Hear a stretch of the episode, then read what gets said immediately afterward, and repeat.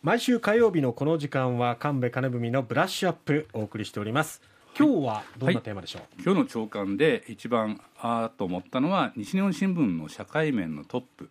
えーあなたの特派員というコーナーです、はい、えー北京支局の坂本信弘さんがあー書いてるんですが、えしえー西日本新聞の海外特派員が読者の知りたいに答えるあなたの特派員コーナーですね。えうん。中国でネット民インターネット利用者が反日感情を煽っていると聞く、実態が知りたいっていう、えー質問に対して、えー坂本記者が答えている。はい、坂本記者はね本当にあのえーいい記者で、いえーこういう記事をよく書いてくれるんで楽しみにしてるんですけどうん。今日も朝刊見てあこんなのが出てると思いました。えー、とい一昨年の夏に、えー中国に着任したんだそうですが意外だったことの一つが日本に好意的な印象を持っている市民の多さだと。ほう強硬で攻撃的な中国政府にこうしたような反日的なネット世論とはかけ離れているまあ、あの政府が言ってることと、まあ、ええ。ネットでわーっと騒いでることと、普通の市民は日本でも違いますよね。ええその国の人がその政府がこうだからといってみんなそういうタイプだと考えるのは、うん。まあ、ちょっと視野が狭いんではないかなといつも私も思いますが、うん。冒頭坂本さんもそう書いていてですね、うん。でその中で、えーネットの上の騒動を知る機会があったということで夏に、えー日本人日本街日本の街のような模した街ですね、はい。で日本の人気漫画の主人公を真似て浴衣を着ていた中国人が警察に連行される動画が出回ったんですよ。で、えーまあえーこういった問題が起きるたびにこう SNS ではわっと、えー騒ぎが起こるといううん感じですね。えーこの記事にはですね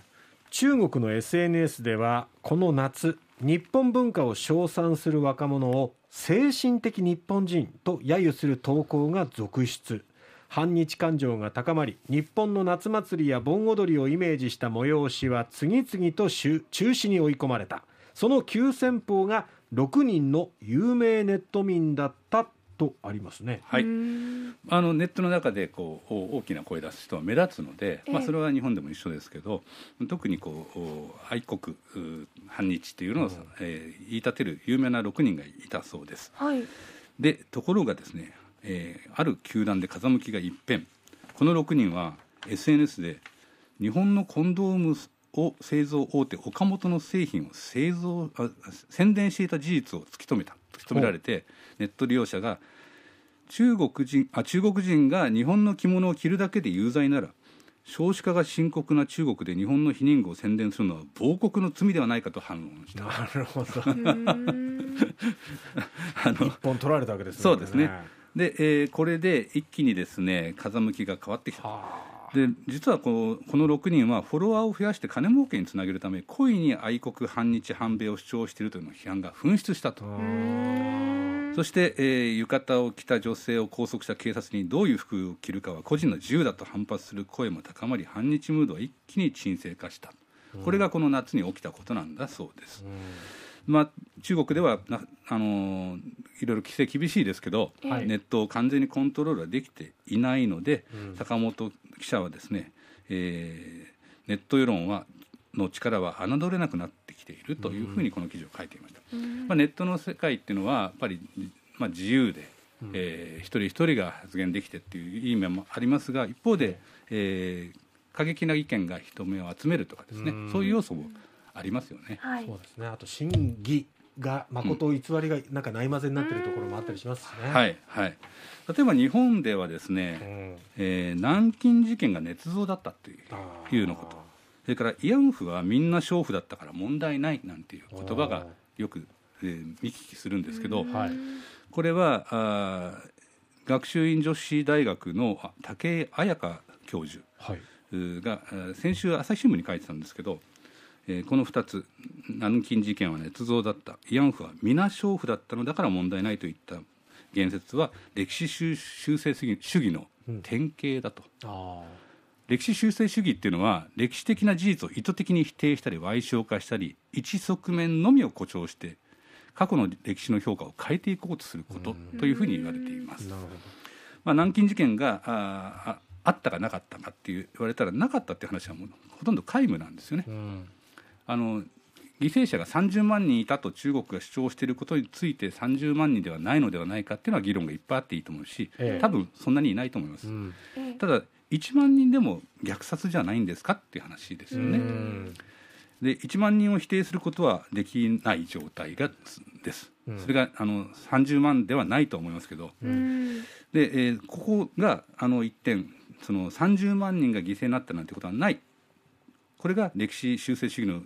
特徴の一つ。一側面のみを誇張して、うん。えー誇張したりはい。賠償化したり、ええ。30万人いないということでゼロだったということはできないわけですね。はい。うん。まあ、この辺りがあの歴史修正主義の非常に問題で、うん。なところなんですね。あったかなかったかっていう話に見えてしまう。ううん。ん